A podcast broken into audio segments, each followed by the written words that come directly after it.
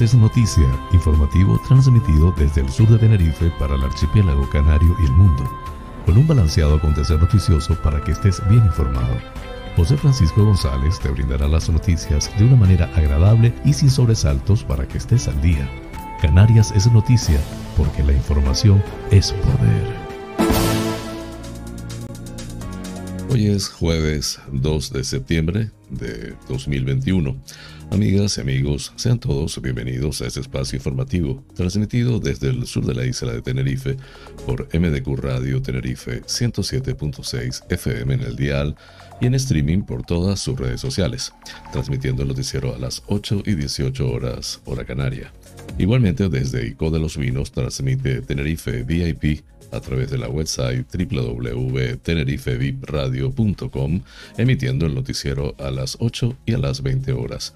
También puedes acceder al programa en streaming por el portal hellocanarias.es, por las noticias más importantes del archipiélago canario, nacionales de España e internacionales.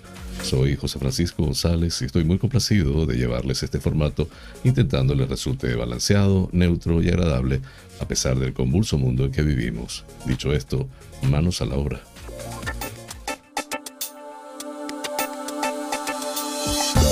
El pensamiento del día.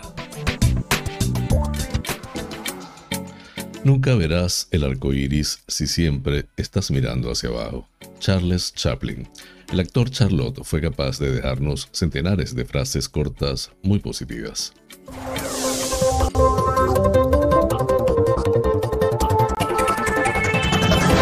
Informativo. Titulares del día. Torres, el presidente del archipiélago, ve inasumible que Canarias pueda tutelar a 2.500 menores no acompañados y pide una regulación estatal.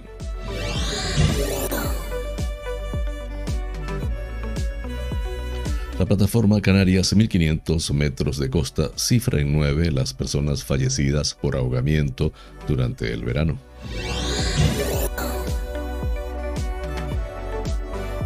La llegada de turistas internacionales cae en Canarias un 60,4% hasta julio y el gasto retrocede hasta 1.666 millones de euros.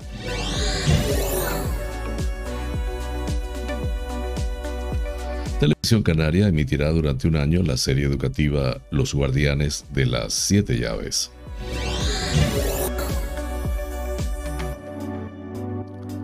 Comienzan las obras de la nueva celda de vertidos del complejo ambiental de El Revolcadero en La Gomera. San Sebastián de La Gomera se solidarizó con la campaña de recogida de material escolar.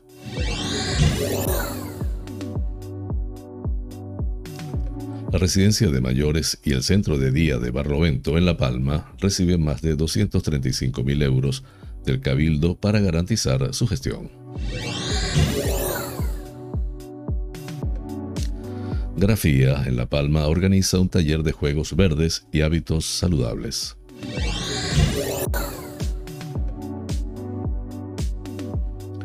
Otras cinco eh, condenas a Welling por cancelaciones y retrasos de vuelos a Lanzarote.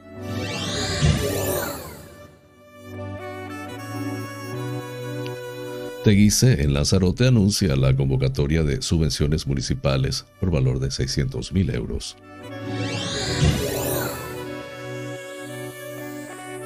Localizada la patera con 66 personas a bordo a 34 kilómetros de Fuerteventura. 6.000 ingleses viven en Fuerteventura.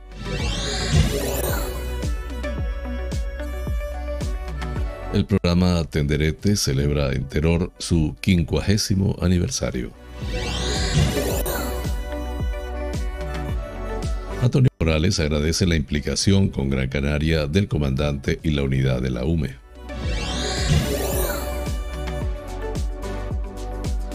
Televisión Canaria estrena un documental sobre Guillermo Fantástico González. Repasa la vida del mejor animador de la historia de la televisión venezolana. El Hospital del Sur culminó el operativo para vacunación ayer miércoles, administrando 45.308 vacunas hasta la fecha.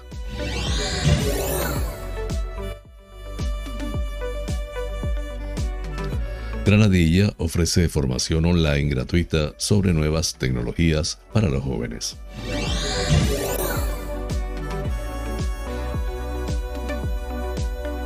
Abren expediente a una falsa empresa de turismo activo que hacía excursiones sin títulos ni permisos en el sur de Tenerife.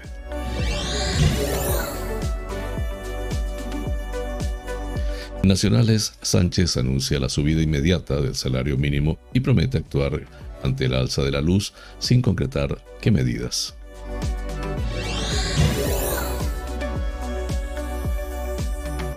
Ayuso elimina los últimos impuestos regionales propios que recaudan 3,4 millones de euros en Madrid.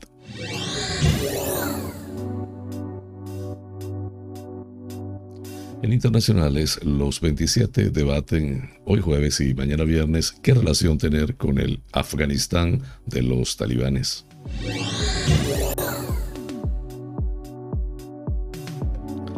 Menos 33 personas mueren en un brutal accidente de autobús tras caer por un barranco de 100 metros en Perú. Así culminamos los titulares del día. Flash informativo. Noticias Comunidad Autonómica.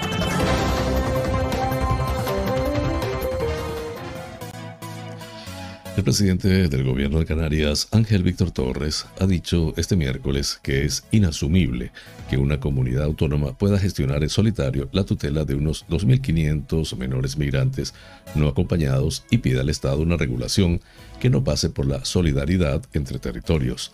En una entrevista concedida a la cadena SER y recogida por Europa Press, ha comentado que la competencia de los menores es de las comunidades autónomas, pero en una situación normalizada, cuando necesitan tutela y formación y ahora hay un nuevo repunte migratorio y un cambio de perfil, pues llegan más mujeres y niños. Torres ha sostenido también que pese a que hay más llegadas de migrantes este año, la situación es distinta porque hay recursos de acogida en casi todas las islas, la atención ha mejorado y hay derivaciones, pues apenas quedan unos 1.900, 1900 migrantes adultos en el archipiélago. No obstante, no ha ocultado que el fenómeno migratorio se va a agudizar en los próximos meses por la mejoría del mar y la crisis social de Afganistán, que se suma a las personas que ya huyen de sus países por el hambre, la COVID-19 o las guerras, al tiempo que ha comentado que los migrantes vienen a las islas cada vez en peores barcazas y la mortalidad se ha incrementado en la ruta atlántica. Además, ha comentado que otra de las soluciones es la posible devolución de menores a sus países de origen, algo que su gobierno apoya, pero si hay reestructuración familiar y se garantizan sus derechos.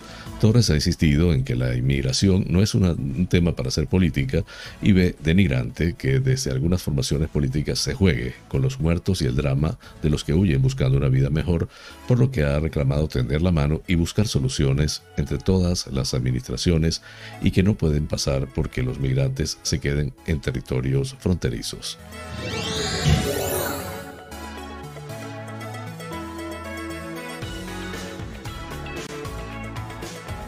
Canarias, 1.500 kilómetros de costa, cifra en 9 las personas fallecidas por ahogamiento durante el verano.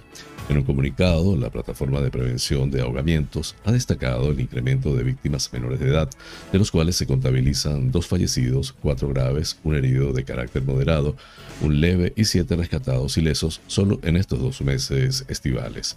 En lo que va de año, en Canarias han sido 32 los fallecidos en las zonas acuáticas, lo que supone un aumento del 10% respecto al mismo periodo del pasado año fueron 29 fallecidos, y tres menos que en enero-agosto del 2019, en el que perdieron la vida 35 personas. Por islas, Tenerife registró 12 fallecidos, Gran Canaria 8, Fuerteventura 5, Lanzarote 3, La Palma 2, La Gomera 1 y El Hierro 1. La Graciosa no registró ningún óbito. Las playas vuelven a situarse a la cabeza como el entorno en que más siniestrabilidad con resultado fatal se produjo, con el 50% de los casos seguido de puertos y zonas de costa, 36% en piscinas naturales, 8% en piscinas.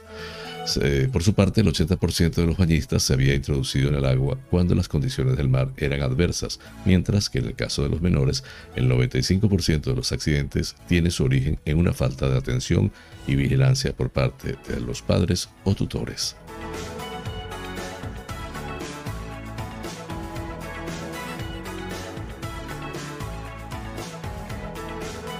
Canarias recibió la visita de más de 1,16 millones de turistas internacionales en los siete primeros meses del año, lo que supone un 60,4% menos que en el mismo periodo de 2020, debido a la situación de crisis originada por el COVID-19, según datos publicados este miércoles por el Instituto Nacional de Estadística INE, mientras el gasto realizado por los turistas extranjeros que visitaron el archipiélago en los siete primeros meses disminuyó un 55,5% respecto al mismo periodo de 2020 hasta alcanzar los 1.666 millones de euros. Solo en el mes de julio, Canarias tuvo de 414.244 turistas internacionales, un 92,1% más que en el mismo oh, periodo del año anterior. Personas que gastaron 629 millones de euros, un 127,9% más que en julio de 2020. En cuanto al gasto medio por turistas en las islas fue en julio de 1.519 euros, más de 18% anual, con un gasto de 166 euros diarios, más 21,7%, y una media de 9,2 días por viaje.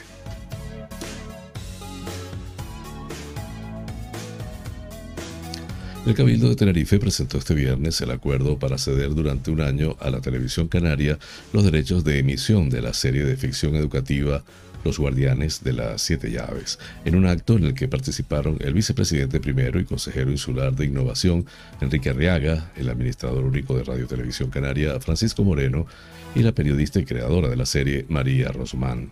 Arriaga subrayó que con este acuerdo se consigue dar mayor visibilidad a este programa educativo, una producción que apuesta por el talento local, que cree en los jóvenes y sus capacidades creativas y de trabajo. Esta acción, indicó, une la cultura y la innovación de una manera lúdica para promocionar los paisajes de nuestra isla y hacer que nuestros jóvenes se interesen en conocer nuestro pasado y patrimonio cultural. También señaló que la televisión canaria además hará con los guardianes de las siete llaves un largometraje y tanto este como la serie serán emitidos en el horario más adecuado para tener la mayor de las divulgaciones y lo mismo se hará con las redifusiones, precisó. Los Guardianes de las Siete Llaves consta de tres episodios de entre 10 y 13 minutos de duración, en los que los protagonistas aparecen dentro de un edificio de patrimonio histórico de Tenerife y tienen 24 horas para descifrar acertijos por medio de una serie de llaves que irán encontrando y que les servirán para abrir las puertas de acceso a otros lugares o épocas históricas. Los cinco protagonistas son arquetipos con los que los jóvenes de Tenerife pueden verse identificados como un surfista, un estudiante de matemáticas de la Universidad de La Laguna, un influencer de la comunidad LGTBQ, un apasionado de la cultura y los museos y un hacker estadounidense, y juntos tendrán que trabajar en equipo para solucionar los problemas y seguir avanzando en la aventura. Los escenarios abarcan desde los faros de Anaga y Teno hasta el Parque Rural de Anaga, pasando por el Parque Nacional del Teide, el Instituto de Astrofísica de Canarias, el Instituto Tecnológico y de Energías Renovables y el interior de los museos de Tenerife como el MUNA y el TEA.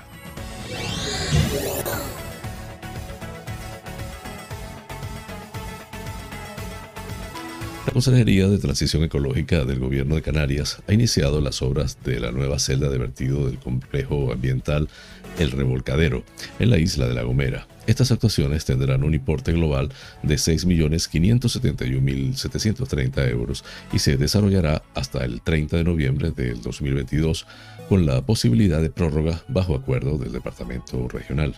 El objetivo de este proyecto es buscar una solución a la capacidad de carga de la actual celda que se encarga de la gestión integral de 14.000 toneladas anuales y se encuentra cerca de superar su límite de vertido con el consecuente daño ambiental que supondría para el entorno. Por su parte, Casimiro Curvelo apuntó a que la fragilidad del territorio insular, así como su condición de reserva de la biosfera, coloca esta actuación dentro del marco de prioridades de la institución porque la óptima gestión y tratamiento de los residuos nos permite avanzar en la consecución de los objetivos de sostenibilidad más allá de la vertiente energética. Asimismo, Curvelo señaló que la Gomera debe seguir apostando por dimensionar la recogida selectiva con el fin de dotar a los residuos de una segunda vida útil mediante su reciclado, reduciendo así la cantidad de basura vertida al vaso y poder alargar su capacidad de uso, inicialmente prevista para un periodo de 12 años. Nuestra meta ahora está en alargar este periodo, para lo que hay que apelar no solo al reciclaje, sino también a la reducción del volumen de residuos que generemos, añadió. Balbuena destacó que esta obra, financiada en su totalidad por el gobierno de Canarias, atenderá las necesidades de más de 23.000 gomeros y nos permitirá continuar en la senda de la economía circular para convertir a La Gomera en la primera isla 100% sostenible en todas y cada una de sus facetas. El proyecto, encargado a la empresa pública Tecnologías y Servicios Agrarios Traxatec, se desarrollará en el complejo ambiental El Revolcadero y su entorno, en el término municipal de San Sebastián de La Gomera, e incluirá intervenciones como el sellado del vertedero actual, el encauzamiento de aguas del vertedero actual, la ejecución de la nueva celda de vertido y otras medidas protectoras, correctoras y preventivas contempladas en estas instalaciones.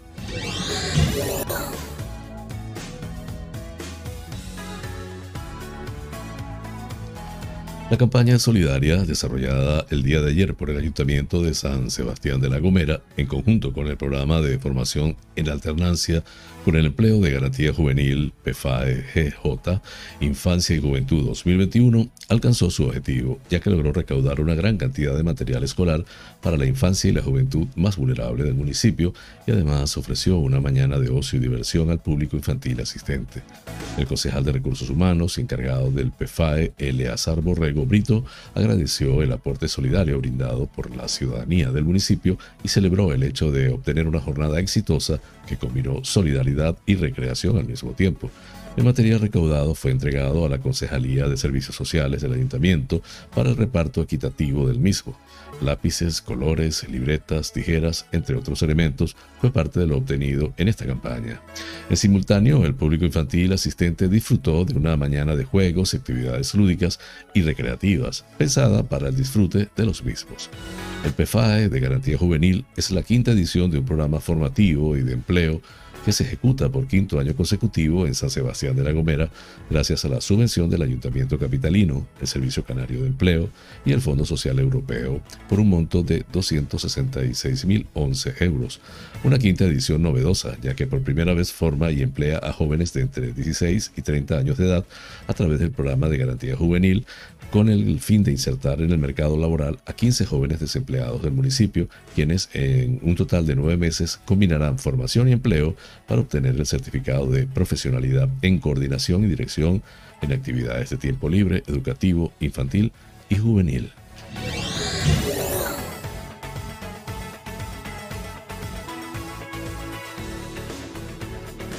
El Cabildo de La Palma, a través del Servicio de Acción Social que dirige Nieves Hernández, destinará 235.482 euros en concepto del primer pago de las subvenciones que permiten gestionar la residencia de mayores y el centro de día en el municipio de Barlovento, permitiendo garantizar su sostenimiento económico, indica en una nota de prensa. El presidente insular, Mariano Zapata, y el alcalde de Barlovento, Jacob Cadri han suscrito sendos convenios que permitirán dotar a, las dos infraestructuras sociosanitarias de la financiación necesaria para la atención de las personas dependientes de la localidad. Esta financiación, correspondiente al primer semestre, se añade la nota en la que también participa el gobierno de Canarias, concede 169.243 euros a la residencia de mayores inaugurada a finales de 2019 y que dispone de 15 plazas residenciales insulares, permitiendo sufragar los gastos corrientes derivados de la gestión del centro. Nieves Hernández, consejera de Acción Social del Cabildo de La Palma, igualmente señala el Cabildo Insular destina 66.239 euros para el centro de día, que también cuenta con 15 plazas y que presta atención diurna a personas dependientes, con el objetivo de mantener o mejorar su nivel de autonomía personal y apoyar a las familias o cuidadores, facilitando el respiro familiar y la permanencia de la persona usuaria en el entorno habitual de vida. Además, la consejera explica que estas subvenciones forman parte del conjunto de acciones que el Cabildo impulsa en coordinación con los ayuntamientos, que son quienes más cerca están de la ciudadanía, para dar una respuesta eficiente y ajustada a las necesidades de las personas dependientes de la isla.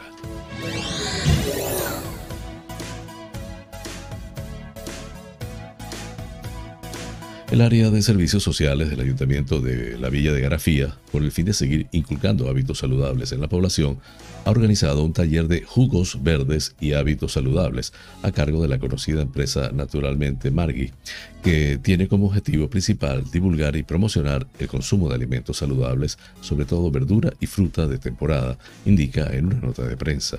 Los jugos verdes, añade, se han convertido en parte de la alimentación responsable, apostar por la elaboración de zumos con productos locales y aumentar el consumo de frutas y verduras en la dieta diaria son algunos de los objetivos perseguidos. Se trata de una opción sencilla de incitar a la población al consumo de alimentos sanos, a la vez que sabrosos, a través de las diferentes mezclas de fruta, verdura, semillas y frutos secos. El curso está previsto para el próximo 28 de septiembre de 17.30 a 19.30 horas en el Centro de Promoción de San Antonio del Monte. Las inscripciones, agrega, se realizarán en horario de 10.30 a 14 horas en el número de teléfono 674-773-855, siendo las plazas limitadas. Clemis Rodríguez, concejala delegada de salud, añade que se lleva tiempo apostando por diferentes proyectos de promoción a la salud, donde cabe destacar que se ofrece un servicio de nutricionista gratuito a los empadronados en el municipio. Con este taller se complementa la orientación a seguir adoptando hábitos saludables a través de la nutrición y así conseguir mejor calidad de vida.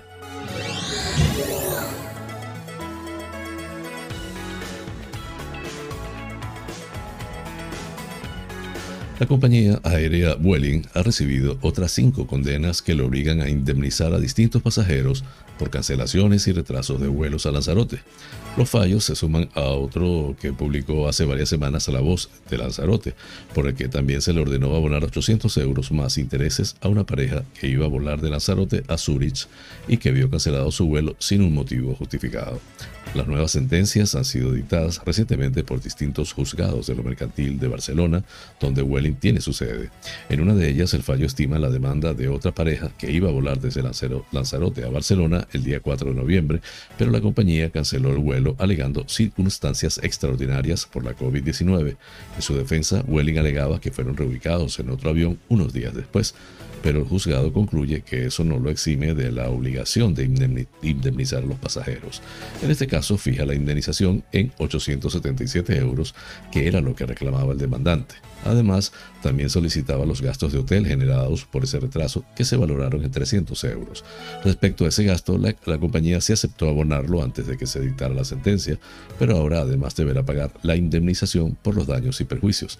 En otro de los fallos, el juzgado da la razón a otro demandante que actuaba en nombre de dos pasajeros que sufrieron un gran retraso en su vuelo, por eso reclamaba 500 euros más intereses. Al tratarse de una demora superior a tres horas, en este caso la compañía ni siquiera compareció en el procedimiento, por lo que el juzgado ha estimado íntegramente la demanda, condenando a la empresa a pagar 250 euros por cada uno de los dos pasajeros y abonar las costas por el procedimiento.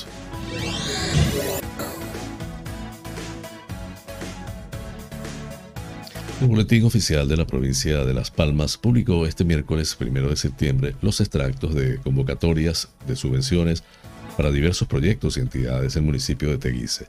En total, el consistorio destina 600.000 euros dirigidos a nueve ámbitos de actuación diferentes, cuyos interesados podrán presentar las solicitudes correspondientes a partir de hoy 2 de septiembre, teniendo 20 días hábiles para presentar la documentación.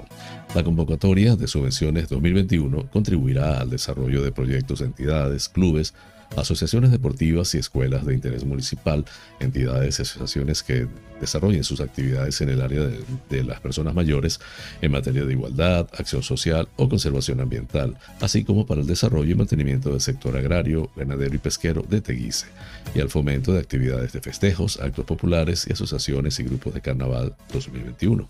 En cada convocatoria, Teguise aumenta la línea de ayudas para sus colectivos y más aún teniendo en cuenta que debemos arrimar el hombro para paliar los efectos de la pandemia y poder mantener así la calidad y el bienestar de nuestro tejido social, cultural y deportivo, señala el alcalde Osvaldo Betancourt. Por su parte, el concejal responsable Javier Díaz se ha puesto a disposición de los colectivos y personas solicitantes para cualquier duda que puedan tener acerca del procedimiento y ha anunciado que en una semana se comunicarán los plazos para optar a las ayudas para cultura, para centros educativos, AMPAS, ayudas al transporte de estudiantes, para que todos ellos obtengan la ayuda solicitada durante el año académico vigente.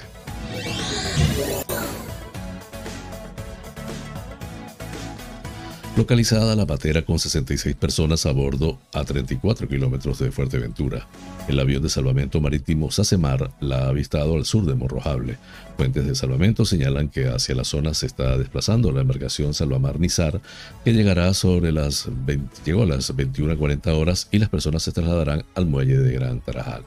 El primer aviso lo dio la Guardia Civil y luego contactó con Salvamento Marítimo, la ONG Caminando Fronteras, cuya portavoz Elena Maleno señala en las redes sociales que la embarcación se está hundiendo. El avión Sasemar 103 se incorporó a la búsqueda a la par que se retiraba el helicóptero Elimer 204 que rastreó la zona sureste de Fuerteventura. Según fuentes de salvamento marítimo, la embarcación podría haber salido ayer martes desde Blaya, en Marruecos. Ahora que ha sido localizada la patera con 66 personas a bordo a 34 kilómetros de Fuerteventura, ya sería la tercera embarcación que llega a la costa majorera en menos de 48 horas.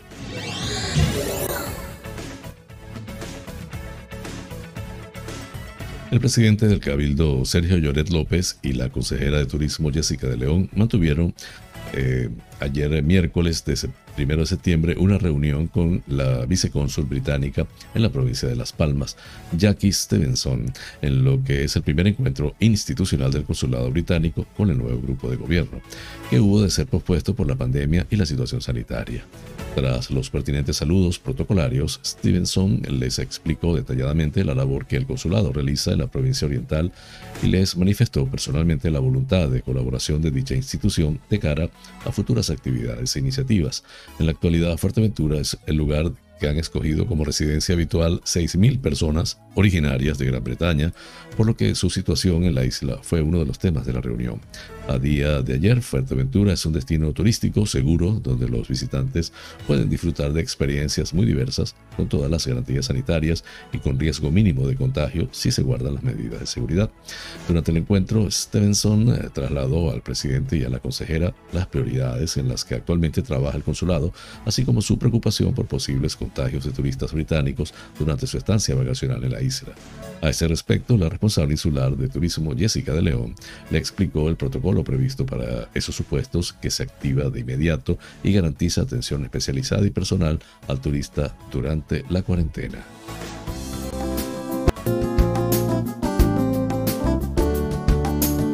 Vida sana.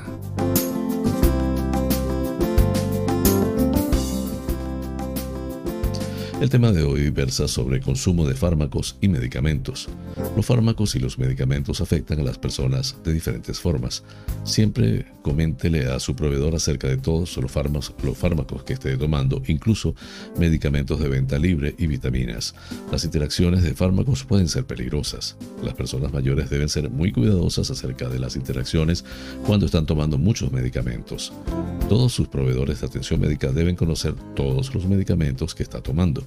Lleve la lista consigo cuando asista a chequeos y tratamientos.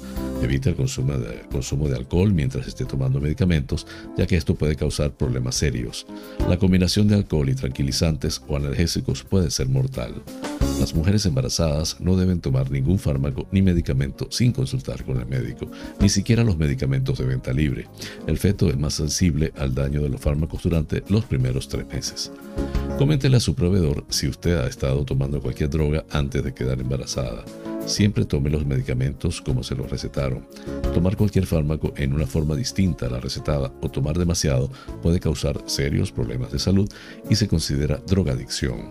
El abuso y la adicción no están asociados solamente con las drogas ilícitas. Los fármacos legales, legales como laxantes, analgésicos, aerosoles nasales, píldoras para adelgazar y medicamentos para la tos también se pueden usar de forma indebida. La adicción se define como el uso continuo de una sustancia aunque esté experimentando experimentando problemas relacionados con su consumo. Simplemente necesitar un fármaco como un analgésico o un antidepresivo y tomarlo como se le recetaron no es una adicción. Flash informativo. El tiempo en Canarias.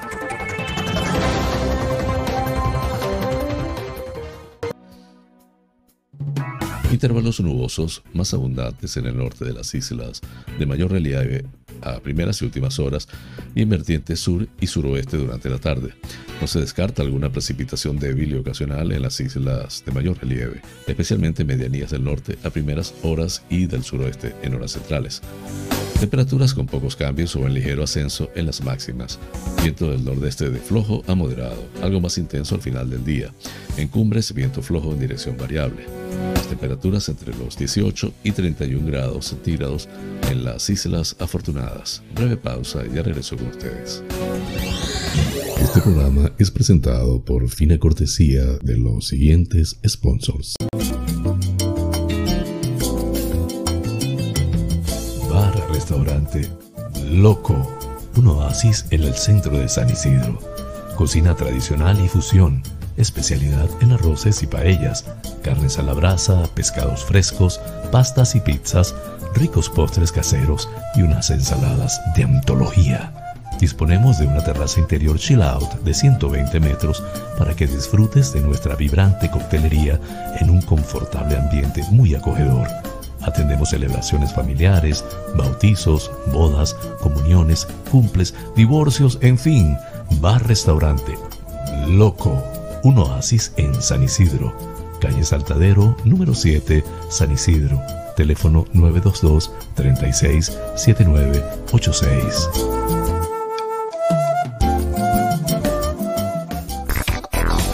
Wheeler Dealer Las Chafiras. Venta de vehículos de ocasión seminuevos con seguro, traspaso y garantía. Recibimos tu actual vehículo como parte de pago con una tasación justa. En traspasos y matriculaciones de autos de otros países somos expertos. Déjanos el papeleo y disfruta tu coche al máximo.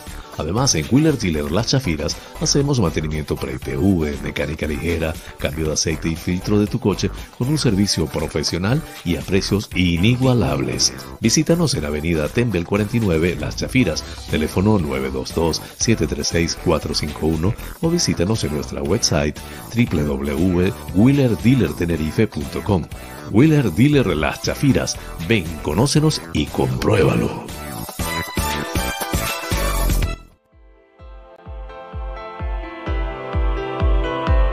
Faros Gabriel somos especialistas en desmanchado de lunas, desmanchado de llantas, parabrisas de moto, restauración de pintura de tu coche o moto, restauración de faros, servicio domicilio de lavado, higienizado y desinfección al vapor de tapicerías de sofá, alfombras, colchones, lavado de tapicería de tu coche. Estamos en el centro comercial Tu Trébol, Los Olivos, ADG. Pide tu cita al 602-431-296. Faros Gabriel, seriedad y satisfacción garantizada.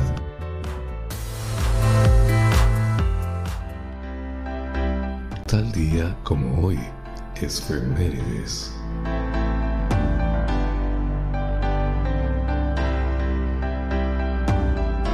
Muere Pierre de Coubertin el 12 de septiembre de 1937.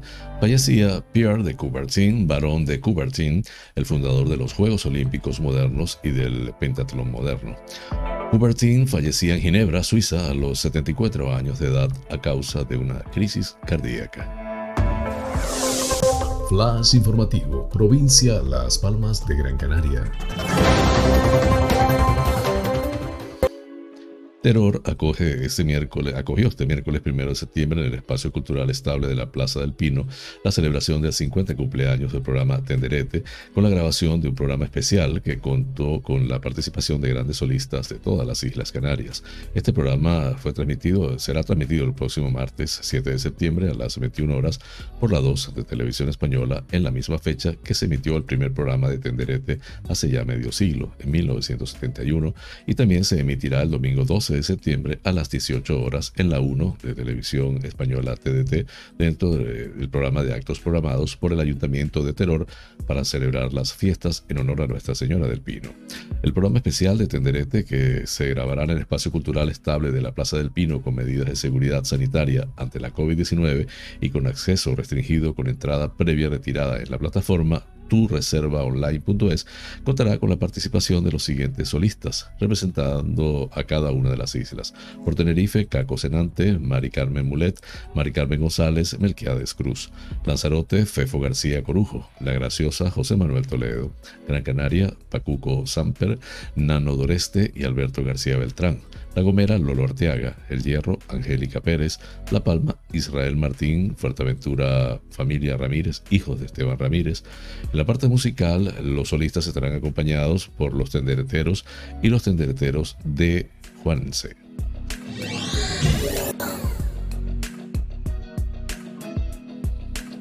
El presidente del Cabildo de Gran Canaria, Antonio Morales, destaca la implicación y entrega con los Gran Canarios del comandante Sergio Emilio Álvarez Viana, que ha estado al mando de la Unidad Militar de Emergencias UME del archipiélago durante los últimos tres años. Morales ha participado en el acto de homenaje y despedida del comandante Álvarez Viana, quien al frente de sus hombres ha desempeñado una labor esencial en todos los sucesos que se han producido en el archipiélago, en situaciones muy difíciles y dramáticas, ha señalado, y en especial en la lucha contra los incendios que asolaron la isla en el año 2019 y en las tareas de apoyo a las autoridades y a la ciudadanía de Gran Canaria durante la crisis sanitaria generada por la COVID-19. Álvarez Viana agradeció las palabras del presidente insular y resaltó que su estancia ha sido muy complicada, pero que ha vivido una experiencia increíble en un destino maravilloso como es Canarias, donde mi familia ha tenido una gran calidad de vida, pero he de continuar la carrera militar y con esta oportunidad que se me brinda, y señaló que también es bueno para la unidad militar de emergencia que haya una renovación y un aire nuevo.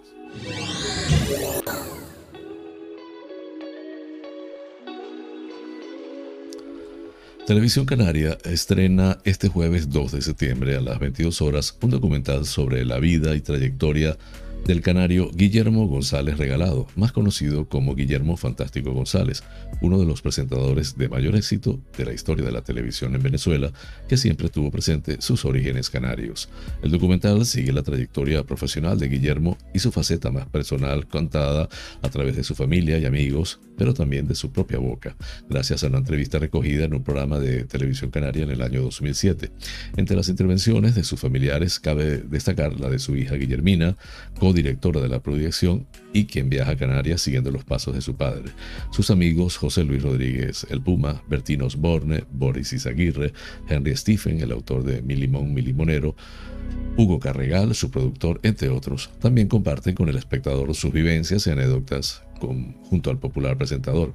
Una vida fantástica. Nacido en Gran Canaria, Guillermo emigró a Venezuela con su madre siendo un niño.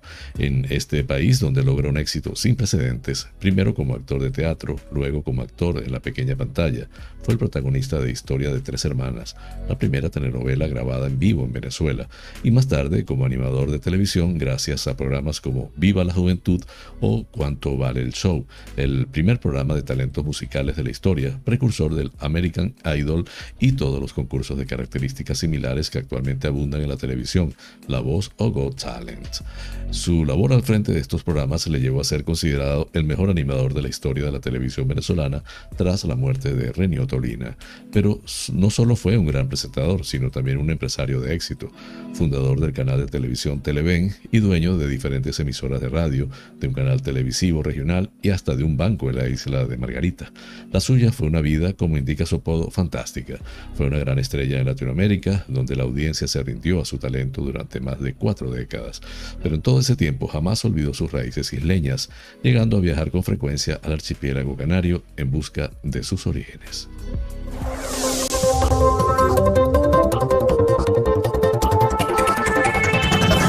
Flash informativo, provincia Santa Cruz de Tenerife.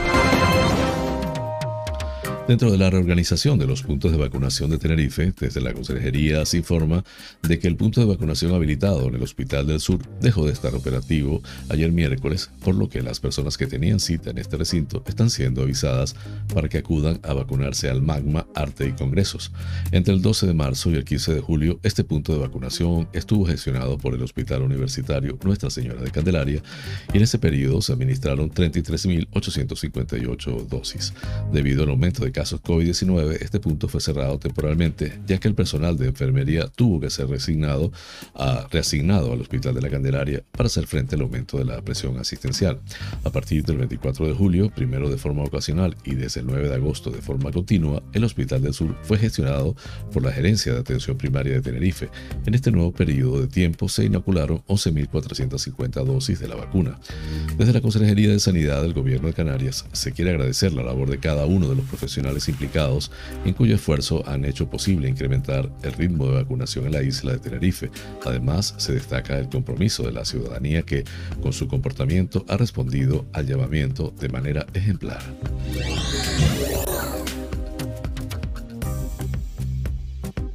Granadilla de Abona oferta un curso formativo online sobre nuevas tecnologías a través del proyecto de la Escuela de Tenerife Joven del Cabildo de Tenerife, con la colaboración de la Concejalía de Juventud, cuya responsable es Raquel Morales. Esta iniciativa gratuita y sobre desarrollo de apps móviles con Android se llevará a cabo del 25 al 29 de octubre.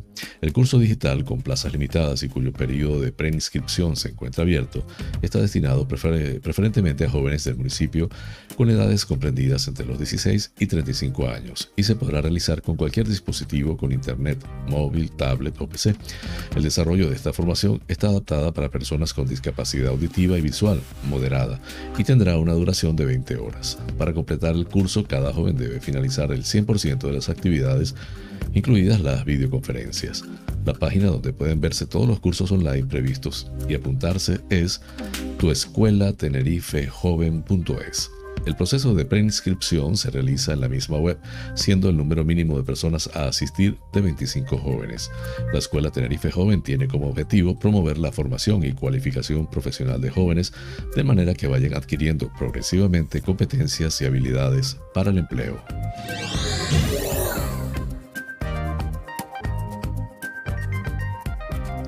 Agentes de la Unidad Operativa de Seguridad Interior y Policía Administrativa UOPSIPA del Cuerpo General de la Policía Canaria abrieron un expediente sancionador, el pasado fin de semana a una falsa empresa de turismo activo por estar realizando actividades deportivas sin los títulos ni permisos correspondientes. En concreto, dos agentes acompañados de un guía oficial de descenso de barrancos acreditado localizaron en el barranco de Badajoz, en el término municipal de Guimar, Tenerife, a un falso guía y un colaborador realizando junto a 12 clientes actividades de senderismo y descenso de barrancos. Según las pesquisas realizadas por los agentes, la compañía no estaba dada de alta como empresa de turismo activo y ofrecía sus servicios de senderismo y descenso de barrancos a través de las redes sociales. En referencia a los pagos, los hacía presuntamente sin facturas a través de la plataforma Visum, con precios notablemente inferiores a las tarifas habituales para estas actividades. Los agentes comprobaron que tanto el guía como el colaborador carecían de la titulación oficial obligatoria para este tipo de actividades, además de no acreditar que estuviesen asegurados. Asimismo, los clientes no disponían de material homologado para dicha actividad, usaban cascos de patinajes o arneses de, escalada en vez de los propios para los barrancos, ni tenían cuerda auxiliar de rescate que es obligatoria para este tipo de servicios. Por todo ello, se ha propuesto sancionar ante la Consejería de Turismo, Industria y Comercio del Gobierno de Canarias a esta falsa empresa por presuntamente incumplir el decreto 226-2017.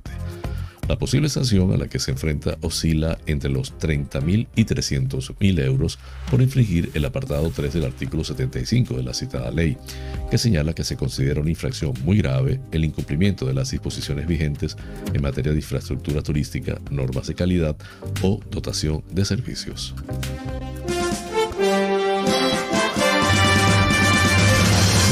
Noticias que inspiran.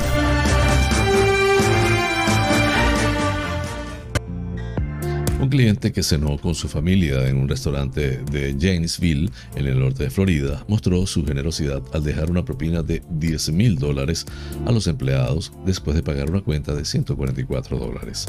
La inusual situación se dio la semana pasada en el restaurante Bahu Seafood Grill, cuando un hombre, tras finalizar la cena con su esposa e hijo, se dirigió a los cocineros y camareros del local para agradecerles el esfuerzo realizado en estos duros tiempos de pandemia y su lealtad al negocio.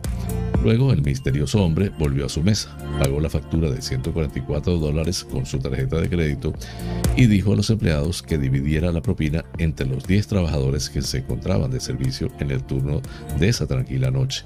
Con solo dos mesas ocupadas, informó el diario The Gainesville Sun. La gran sorpresa se la llevó el camarero que atendió a la familia cuando vio que la propina para repartir entre los 10 trabajadores ascendía a 10 mil dólares.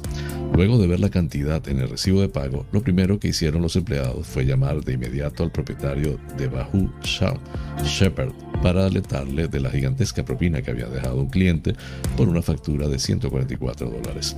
El primer pensamiento que tuvo Shepard fue de sospecha, de que algo así era imposible o se trataba de un error, por lo que pidió a los camareros que revisaran la identificación del cliente en el reverso de la tarjeta de crédito.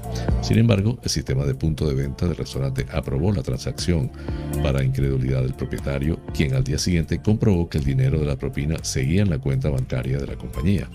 Por lo general, no soy un tipo emocional, pero esto realmente me atrapó. Estoy asombrado. Todos estamos impresionados por su generosidad, dijo Shepard. El restaurante es una pequeña marisquería local, propiedad de veteranos, que hasta ahora ha hecho todo lo posible para continuar con el negocio abierto.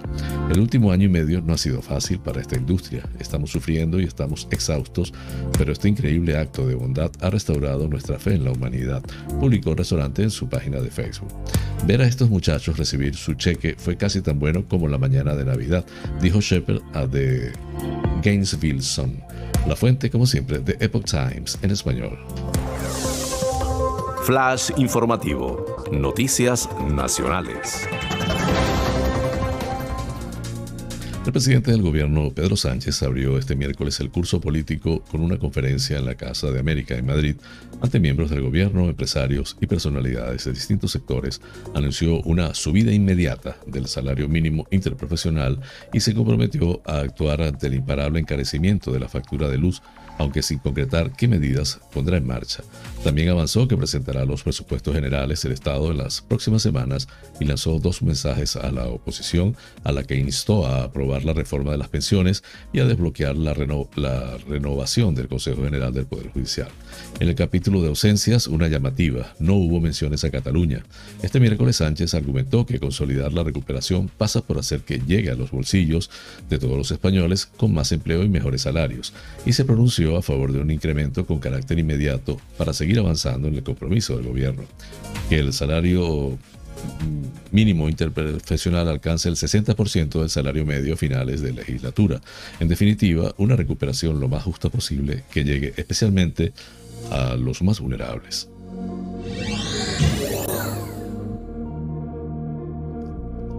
La presidenta de la Comunidad de Madrid, Isabel Díaz Ayuso, dio una medida que tiene escaso impacto en las arcas autonómicas, representando el 0,02 de la recaudación. Es la supresión de los impuestos que se llevará a cabo a la Asamblea que convertirá a Madrid en la primera comunidad sin impuestos propios. La decisión la ha comunicado la propia presidenta madrileña, que ha comparecido junto al consejero de Educación, Enrique Osorio, y al de Economía, Hacienda y Empleo, Javier Fernández Lasqueti, al término de la primera reunión del Consejo de Gobierno. Los dos impuestos concernidos que desaparecen ya son los son los atañen a la instalación de máquinas recreativas en la hostelería y depósito de residuos. El tercero, al que también se ha referido Ayuso, el IAE, Impuesto de Actividades Económicas, tenía un gravamen del 0% en el tramo autonómico desde el 2009. Vamos a suprimir los últimos impuestos que quedan y frente a los propios que tienen otras comunidades autónomas, como por ejemplo 15 en Cataluña, los 5 de Aragón, los 4 de Valencia o los 5 de Extremadura, Madrid no tendrá impuestos propios. La presidenta madrileña ha avanzado que las medidas que han aprobado se llevarán cuanto antes a la Asamblea madrileña con el objetivo de que se aprueben por la Cámara a la mayor brevedad posible. En octubre, noviembre, cuanto antes. Ha, conteado Ayuso que está convencida que Vox no tendrá ningún inconveniente en apoyarles. La decisión del gabinete convertirá a Madrid, en palabras de Ayuso, en la primer, el primer gobierno regional en no tener impuestos regionales propios. Flash informativo. Noticias Internacionales.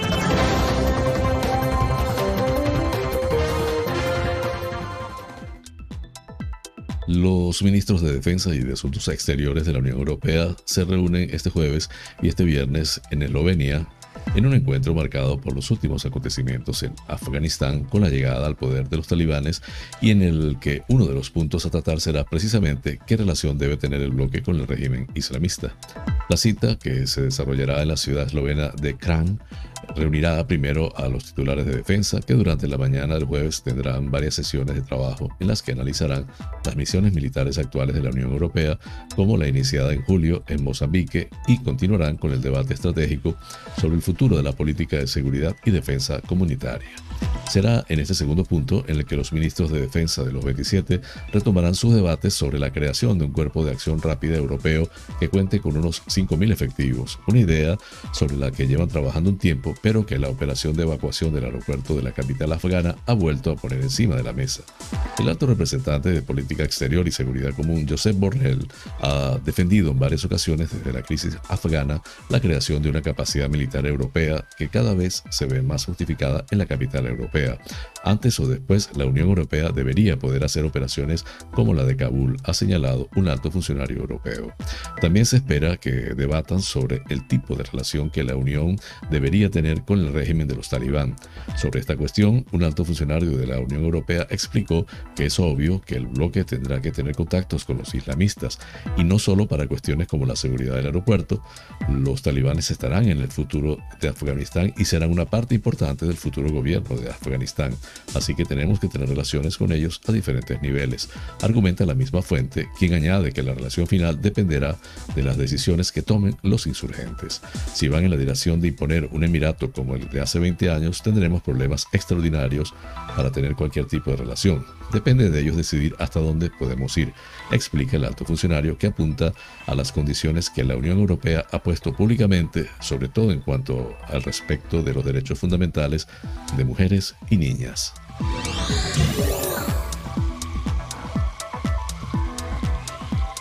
Un accidente de un autobús de pasajeros ha dejado al menos 33 fallecidos y alrededor de 20 heridos después de que se estrellase y cayese a un barranco en la carretera central cuando se dirigía a Lima, Perú. En un primer momento, la Policía Nacional informó este martes de la muerte de al menos 17 personas, si bien más tarde se confirmaron nueve víctimas mortales y la cifra se elevó hasta el momento a 33, según informó a medios locales el coronel Manuel Lozana, jefe de la Policía de Carreteras. El ómnibus de la empresa León Express viajaba de la ciudad de Huánuco, en la selva central, a Lima, cuando se accidentó a la altura de kilómetro 72 de la carretera central la madrugada de ese martes. El vehículo se estrelló contra un cerro y cayó por un barranco de más de 100 metros de profundidad, quedando a escasos metros del río Rímac, el principal afluente que cruza la capital peruana. Según reportaron medios locales, entre las víctimas mortales del accidente figuran adultos mayores, al menos una menor, y el conductor del vehículo. El vehículo accidentado circulaba a 94 km por hora en un tramo en el que la velocidad máxima permitida era de 35. El chofer que lo iba a relevar sobrevivió al siniestro y fue detenido para que dé su versión de los hechos que están siendo investigados por el cuerpo policial. Los heridos del accidente fueron rescatados del bus y trasladados al hospital de Chosica por los bomberos y agentes de la policía, mientras que algunos pasajeros sobrevivientes ayudaron al rescate de menores de edad que viajaban en el autobús. Con este tema culminamos las noticias internacionales.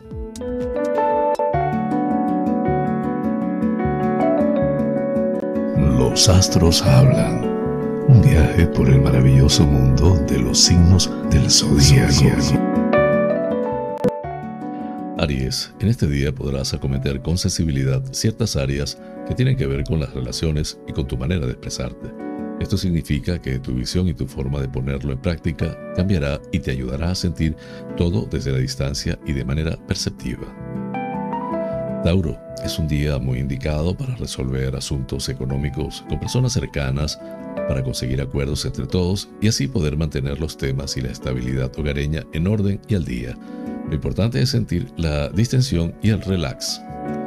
Géminis, es un día muy importante para poder centrar tus emociones en las actividades personales en las nuevas iniciativas que vas a realizar en este día. Así podrás acometer todo con mayor tranquilidad y con la armonía necesaria para sentirte bien. Cáncer, estás en un día en el cual podrás retomar algunos temas del pasado que necesitas revisar y solucionar de una vez por todas. De esta forma será más sencillo continuar con tus actividades una vez zanjadas las anteriores y así te quitarás mucho peso de encima. Leo, en este día tendrás la fortuna de poder organizar tus metas y tus proyectos de una manera tranquila y con la empatía necesaria para que las relaciones se produzcan de manera tranquila y calmada. Esto te ayudará a conseguir beneficios para todos. Virgo, es un día para organizar tus metas y tu forma de dirigirte a los demás de una manera brillante y auténtica. Tu sensibilidad y percepción podrán captar el tipo de expresión que necesitas en cada momento para llegar a los demás de una manera tranquila y prudente. Libra, será un día en el que podrás poner en marcha ideas que destacarán y actuar desde el idealismo y el corazón, lo que significa que podrás acoplarte a los nuevos tiempos y a la sensación de sentirte más cerca de personas que lo necesitan. Tus metas serán brillantes. Escorpio, es un día en el cual tu mayor regalo será que utilices tus dones de una manera diferente y con mayor fuerza. Deberás confiar en ellos y acercarte al idealismo primigenio que tenías en tu vida y en tu espíritu hace años. Vuelve a recuperarlos. Sagitario, es un día para que puedas confiar en tu instinto de crear lazos de unión y acuerdos benéficos para todos a través de los encuentros que mantengas con personas cercanas o con otras de nuevo cuño que entren a formar parte de tu vida. Disfruta de todo ello. Capricornio, es un día para acercarte a tus seres queridos y a las personas necesitadas de apoyo y cariño que están esperando a ser atendidos y especialmente a que los escuchen. De esta manera sentirán de lleno la ayuda y la capacidad de atenderles. Acuario, necesitas sentirte con mayores ganas de disfrutar de la vida y de aprovechar la, manera de poder llevar la, la felicidad a otras personas que lo necesitan y que se sentirán dichosas por ello. De esa forma aprovecha este día y siente la plenitud de poder hacerlo. Piscis. Es un día en el cual podrás establecer vínculos familiares estrechos y solucionar algunos distanciamientos. Podrás organizar temas hogareños y conseguir los acuerdos importantes y geniales entre todos. De esta manera será más sencilla la vida en común.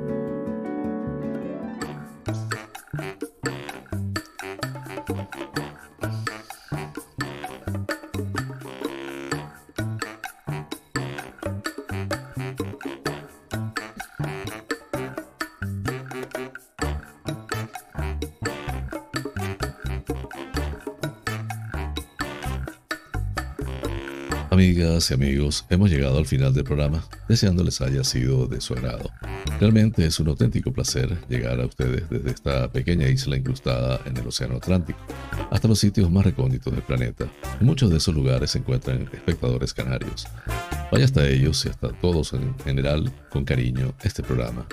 Por mi parte, les invito para mañana a la misma hora y por el mismo lugar para encontrarnos con el acontecer de las Islas Canarias y el mundo. En la dirección, producción y presentación del programa, me tuvo el inmenso placer de acompañarles, José Francisco González, como siempre invitándoles a suscribirse a mi canal de YouTube, Canarias es Noticia en Directo.